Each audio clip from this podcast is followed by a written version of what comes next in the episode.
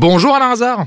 Bonjour Thibault. Nouveau podcast euh, ensemble, un peu exceptionnel hein, aujourd'hui, parce que euh, on, peut le dire, tu es en télétravail, tu es resté chez toi à cause des grèves, donc on enregistre ce, podcast, ce podcast au téléphone, mais la règle ne change pas. On va parler euh, de l'émission de demain, c'est-à-dire celle de mercredi 8 mars. Et alors, dis-nous tout, quel est le, premier cas dont tu voulais nous parler?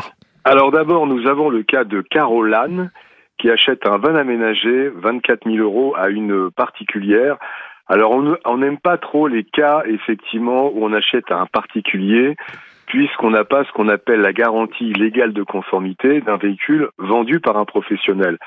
Sauf que dans ce cas précis, ce véhicule a été entretenu pendant deux ans par un professionnel qui est donc le conjoint de la vendeuse. Ah, et donc, c'est ce qui a été garanti, effectivement, ça a été vu par un professionnel.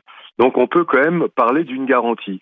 Et puis, malheureusement, ce véhicule qui était prétendument en parfait état, euh, le moteur casse quelques semaines après la vente.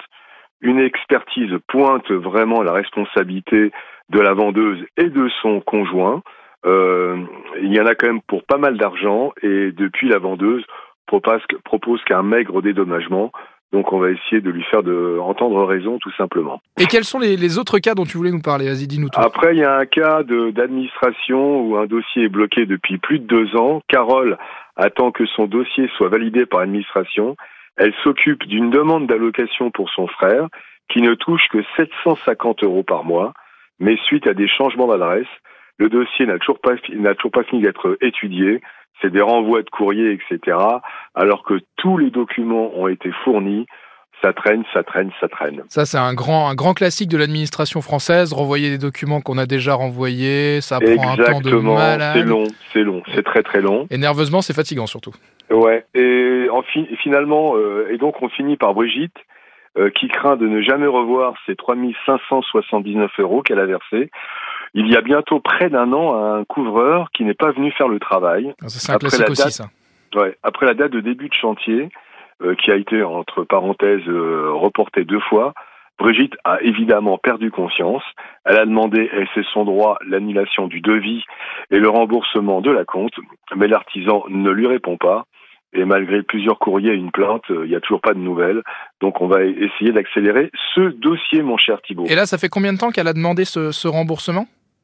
Ça fait plusieurs mois. Ah oui, c'est quand même, c'est quand même assez déjà euh, assez conséquent comme euh, comme temps. Je, je rappelle qu'un acompte doit être restitué si euh, un acompte, contrairement aux arts, c'est un double engagement entre le professionnel et le particulier.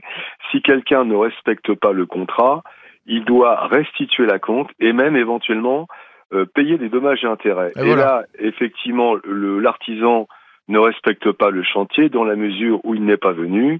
Donc il y a un vrai retard, euh, ça ne correspond pas à l'engagement pris, et donc elle est tout à fait dans son droit de demander la restitution de son acompte. Et voilà, et tu as bien raison de, de, de respécifier une nouvelle fois euh, toutes ces règles. Le podcast est fait pour ça. Merci à toi Alain Hazard, et puis bah, comme d'habitude, rendez-vous à 9h euh, sur RTL dès demain. À bientôt Thibault.